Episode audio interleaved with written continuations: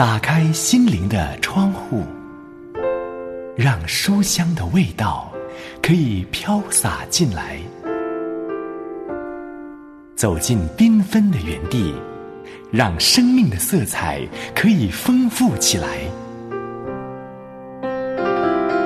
欢迎收听《书香园地》。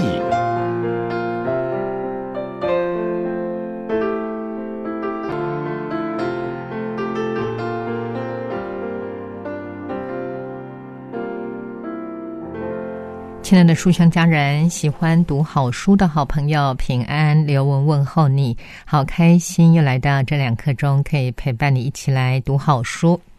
一般说到罪，我们想到的就是犯法哦，杀人、放火、偷窃，或者其他一些法律上所不允许的事情去做了，犯法了，犯罪了，需要接受惩罚。那么，如果一个人呢，他的表面上是非常好的行为是模范，但是他的内心其实充满了很多不好的思想，或者是他恨人，他嫉妒，他有许许多多的苦毒，这样的人虽然是没有表现出来，但是鉴察人心的主却是知道。我们的内心其实深受罪恶所捆绑的，但是有些人听到说这样就算犯罪，这哪有那么严厉呀？但是如果有一位神，他既然是圣洁公义的，他是创造宇宙万物的真神，那么我们要来到这位圣洁的神面前，我们就没有办法以不圣洁的思想来成为他的儿女。但是我们也知道。靠着人根本是不可能的。很多时候，我们的心思意念好像不由得我们掌管一样哦。我们会想一些不好的事情，我们也很容易会软弱、会跌倒。但是感谢主，他亲自来到人间，他预备了这样的救赎给我们，这是世界所夺不去的。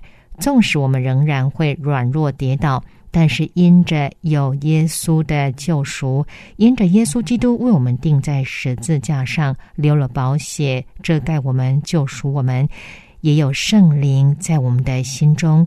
圣灵是我们生命中的印记，使我们可以随时回到主的面前来。靠着圣灵所赐的能力，我们继续跟随主，以神为乐。我们的盼望并不是只是在永生的福乐而已，而是在今生我们就可以去经历那活泼的盼望，经历什么是以神为乐的人生。现在读这一篇领袖短文，仍然是选自于道生出版社出版，由魏斯洛夫所写，祖仁瑞所翻译的《歇一歇》。今天为您选出的这一篇主题是。唯一的盼望，经文在罗马书第五章三到四节。手边有圣经的书香家人，请先翻开到新约圣经罗马书第五章三到四节，一起来读这一本歇一些。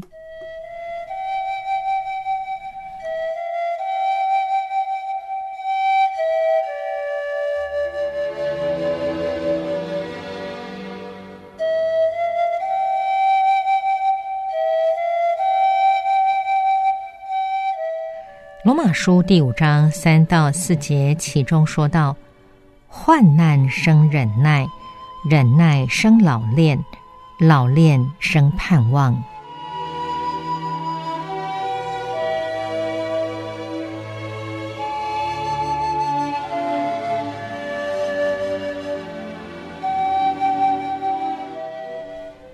唯一的盼望。有好些上帝的儿女，他们尚未有活泼的盼望。世界对他们是那么的现实和宝贵，而永生是那么的遥远而不实际。然而，属神的儿女在受过患难试炼后，就生出盼望。患难突然来临，扫除了一个人虚假的依靠，挪去了他心中所宝贵的，使他成为渺小无助。他开始在黑暗中摸索，想要抓到点什么坚固牢靠之物。最后，他抓到了盼望。那荣耀活泼的盼望。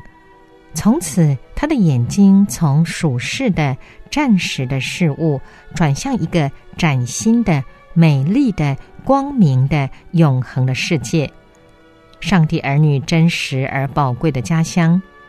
他仰望耶稣基督，以他为心灵唯一的盼望。亲爱的父神，如果我有患难才能使我亲近你，那我愿意顺服。求你叫我从试炼中产生活泼的盼望。唯有生活在盼望之中，才是真正丰盛的生活。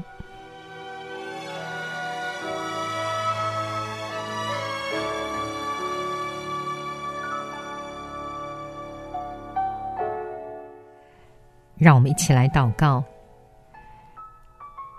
亲爱的主啊，谁希望遭遇患难？谁愿意为主受苦呢？主啊，常常我是何等的自私和软弱，总想要在舒适圈高谈敬虔和信心。主啊，我有你鉴察人心，祈求你使我的生命被你修建。被你塑造，使我成为你合用的器皿。上祷告，侍奉耶稣基督的圣名。阿门。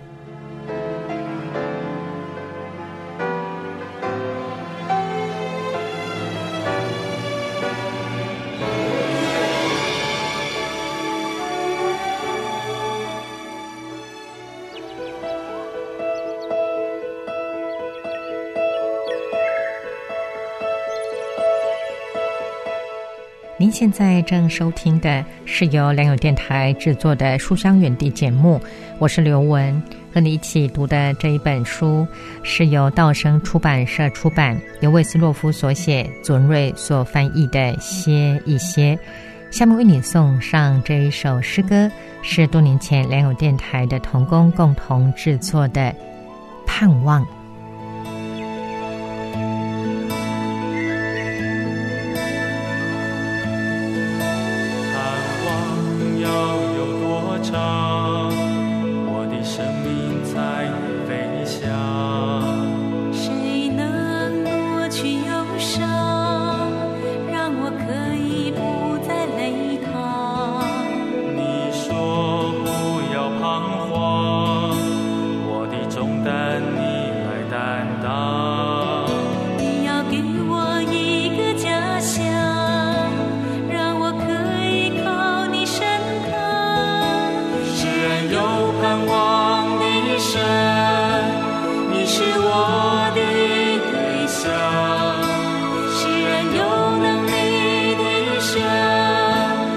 是我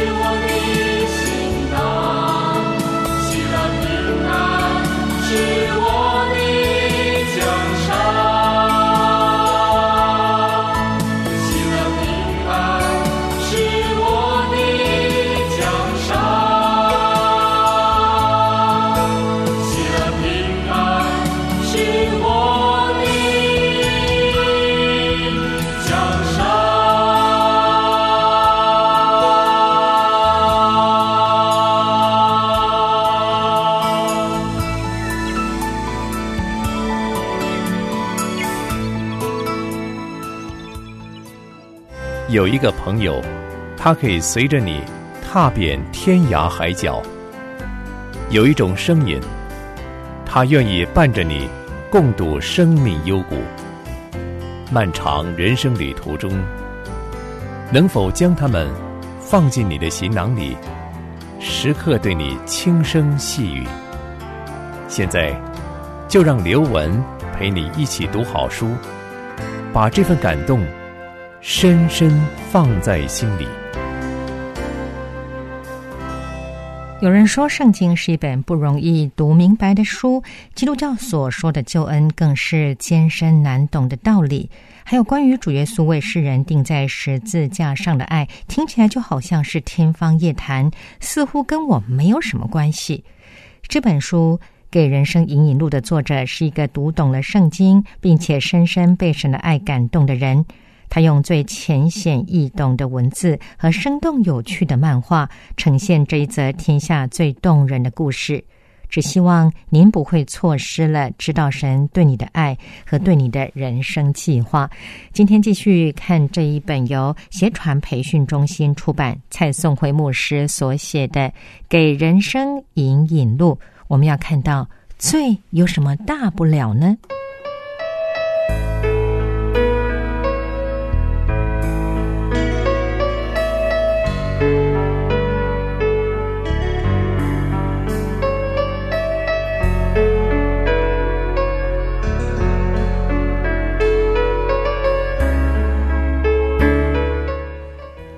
上的法律定义犯罪，主要是根据一个人的外在行为是否具社会危害性。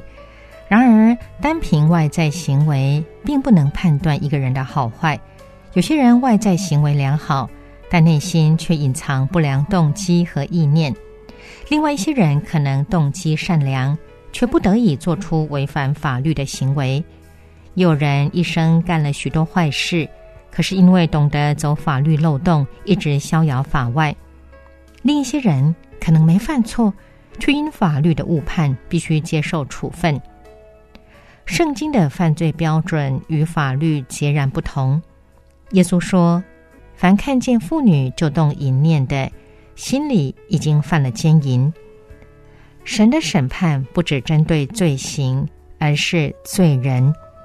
圣经的教导不是要维持社会安定，而是要彻底改变人生命的本质。因此，圣经要求人正视内在堕落的真相。虽然外在行为没有犯法，但若一探灵魂真貌，没有人敢称自己是异人。爱尔兰作家乔治·摩尔诚实的哀叹说：“当每个人看到自己赤裸、没有任何遮蔽的灵魂。”而他本身又无法改变、摒弃、挽回，是何等恐怖啊！人常把所谓罪行局限于积极方面，就是做了不该做的事；但是圣经的罪却包括消极方面，就是没做该做的事。雅各书第四章十七节说：“人若知道行善，却不去行，这就是他的罪了。”人类都是神所创造的，既然是受造物，人的存在的其中一个最主要的目的，就是要敬拜神、享受神，并且爱他和服侍他。我们是为了这个目的而存在的，就是说，人必须达到此目的，人生才有意义。正如一个为了要照明而制造却无法发亮的灯。一件为保暖而制造却无法保暖的衣服，一个为投射画面而制造却不能发挥投射作用的投影机一样，这些东西只能送去修理或扔掉。同样的情况，在神和人的关系上就称为罪。罪就是没有发挥起初被造的功能。事实既然如此，我们就不难理解为何人类千百年来。仍然陷于最终不能自拔，那是因为人不愿意接受我是罪人这个事实。正如十七世纪的法国箴言作家拉奇富科所说：“没有人能比那些不肯承认本身错的人更常犯错。”反过来说，承认自己是罪人，才是迈向新生命的开始。接下来我们要看到圣经的创世纪第三章八到十九节，新一本圣经是这样说的：天起凉风的时候，那人和他的妻子听见耶和华神在园中行走的声音，就藏在园子的树林中，躲避耶和华神的面。耶和华神呼唤那人，对他说：“你在哪里？”他回答。我在园中听见你的声音，就害怕，因为我赤身露体，就藏了起来。耶和华神说：“谁告诉你你是赤身露体呢？难道你吃了我吩咐你不可吃的那树上的果子吗？”那人说：“你所赐给我和我在一起的那女人，她把树上的果子给我，我就吃了。”耶和华神对女人说：“你做了什么事呢？”女人说。那蛇欺哄我，我就吃了。耶和华神对蛇说：“因为你做了这事，就必在所有的牲畜和田野的活物中受咒诅。你要用肚子行走，一生都吃泥土。我要使你和女人彼此为仇，你的后裔和女人的后裔也彼此为仇。他要伤你的头，你要伤他的脚跟。”耶和华神对女人说。我要大大增加你怀胎的痛苦，你必在痛苦中生产儿女。你要恋慕你的丈夫，他却要管辖你。耶和华神又对亚当说：“因为你听从了你妻子的话，吃了我吩咐你不可吃的那树上的果子，地就必因你的缘故受咒诅。你必终生劳苦，才能从地里得吃的。地要给你长出荆棘和棘藜来。”你也要吃田间的蔬菜，你必汗流满面才有饭吃，直到你归回地土，因为你是从地土取出来的。你既然是尘土，就要归回尘土。亚当和夏娃犯罪以后，一听见神的声音，就躲避耶和华神的面。神和人关系在人犯罪堕落以前，原本是十分亲密的。人自由自在享受神为人而造的乐园，并且能直接与创造主交流。然而，犯罪以后，人开始对神产生畏惧。亚当对神说：“我在园中听见你的声音，我就害怕。做错事当然害怕，何况这位神不是一个任人摆布的偶像，也不是为了讨好人而毫无道德原则的假神。”更不是以溺爱方式把孩子宠坏的父母，他是一个圣洁公义的神。圣经说，神绝不以有罪的为无罪，必追讨罪孽，自父及子，直到三四代。当神问亚当你在哪里，并不是因为神找不到人，而是他在责问人：为何从创造者为他所定的本位上堕落？人类犯罪以前，正确的宇宙次序是神居首位，人在神之下，物在人之下。犯罪之后，这个次序出现大混乱，人将自己或物摆在首位，神却被摆在人之下。这种颠倒了宇宙次序，导致人必须承受神和人关系破裂的严重后果，就是死。然而，为什么亚当夫妇吃了分别善恶树上的果子之后，不见得会四肢抽筋、全身发抖、脸色发青、双眼翻白、失去意识、倒闭呢？原来，这里所指的死是与神隔绝。神既是人生命的源头，脱离了神，就好像电器的插头从插座上拔出来一样，不能再正常操作，更不能发挥功效。二零零七年结束以前，韩国《先驱报》访问了三百四十名教授，要他们选出一个可以代表这一年的成语。得票最高的竟然是“自欺欺人”。事实上，这句成语也是用描绘人类堕落后的光景。亚当和夏娃犯罪以后，对自己原来的样子感到羞耻，躲藏起来，并且加以掩盖。人已经不再像原来的自己。更可悲的是，虽然已经不像了，却还不自知。对原来那完美的形象毫无眷恋之情。难怪当我们提到要效法基督时，他本是那位损坏的神的形象，许多人并不感兴趣。人忘了自己原有的样子，便陷入两种极端：对扭曲后的丑样，一产生自恋，二产生自我厌弃。人与自己的关系破裂，使人陷入自我形象的困扰中，在自卑和骄傲之间摇摆，甚至有时分不清哪些是骄傲，哪些是自卑。有人对自己的样貌不满，有人鄙视自己的身材，甚至有人不喜欢自己的性别，还有很多人自我逃避，不愿意正视真正的自己。一方面尽量在人前表现自己不错的一面，另一方面也以那形象来自欺欺人。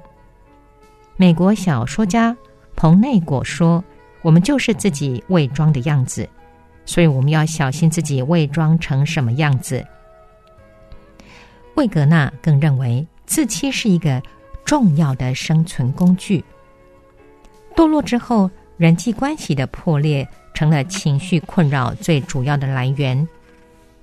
亚当被神追问是否违背禁令时，他对神说：“你所赐给我与我同居的女人，她把那树上的果子给我，我就吃了。”夏娃后来也推卸责任说：“那蛇引诱我，我就吃了。”最使人与人失去了爱和信任，变得自我中心，推卸责任，强调别人的过失，以回避自身的责任。相信你也会同意，人际关系是每天生活中的一大困扰。要完成一件事情并不难，但要与人相处却令人头疼。其中多少情绪的波动，心理的困扰，像是嫉妒、愤怒、恼恨。偏见、自傲、鄙视、占有、伤害、欺骗、谣言等等，都是在超过一个人的情况下产生的。这些问题有时真让人感到厌倦。难怪现代人都不喜欢与人沟通，转而与机器打交道。根据二零零四年的统计，全球平均每人每一天看电视达三小时零三十分钟。中国人平均每天看电视两小时三十分钟，美国人每天花在看电视、上网、打手机的时间多达九小时。近几年更有报道指出，过度沉迷电脑游戏的孩子不但出现语言障碍，而且容易发脾气、砸东西、逃避现实。逃避实在非解决人际关系矛盾的良策啊！在创世纪第三章十七到十八节，其中说到：“地必为你的缘故受咒诅，你必终身劳苦，才能从地里得吃的。地必给你长出荆棘和棘藜来。”现今的世界已不是那个最初的完美世界，而是一个残缺不已的世界。我们早就习惯了这样的世界，对起初那个完美的世界反而所知甚少。更谈不上曾经验过。有一次，一个医生朋友播放一部几年前的好莱坞电影《明日之后》给我看。剧中的气候学家杰克霍尔在观察史前气候研究后指出，温室效应带来的全球暖化将会引发地球空前的灾难。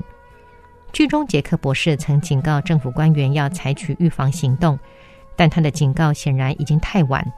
龙卷风。洪水、暴风雪陆续袭击地球。当影片上映最精彩的一幕时，坐在一旁的医生认真的对我说：“这不是虚构的情境，它将会发生。”令人费解的是，很多人在目睹人间灾难时，并没有正视人的罪所造成的问题，反而质问基督徒说：“如果真有神存在，为什么世界这么多苦难？”世界的苦难跟神存不存在有什么关系呢？这完全是人的问题，是人犯罪后的恶果。神非但与这结果无关，反而为了爱造成这些后果的人，付出了难以想象的代价。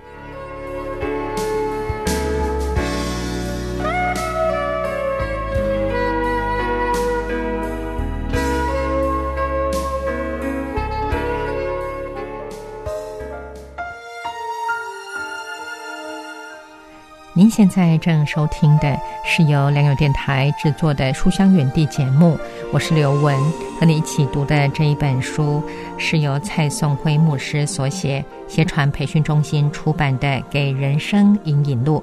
下面来听这首《这一条路》。我走过最幸福的路，是跟随的路，让你的手引导生命的每一步。我走过最喜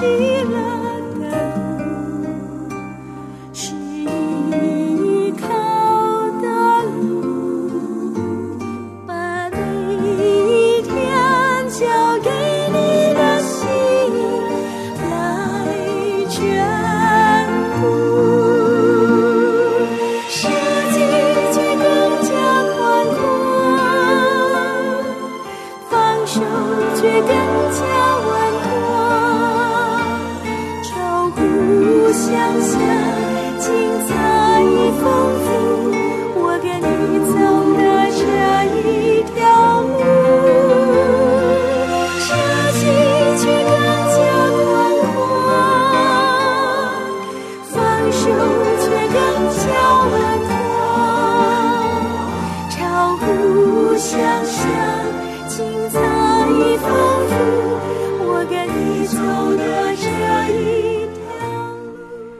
今天从《给人生引引路》这一本书中看到的是最有什么大不了呢？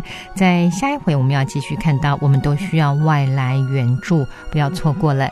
来到节目尾声，要和你说再会喽！再次邀请书香家人，若是听完节目之后有任何的感想，或者是有需要刘文为你祷告的事项，都非常非常欢迎你写信来给我。来信请你寄到书香园地的专属电邮信箱，汉语拼音书香 at 良友点 net。我们下回节目时间再会，愿神赐福保护你，拜拜。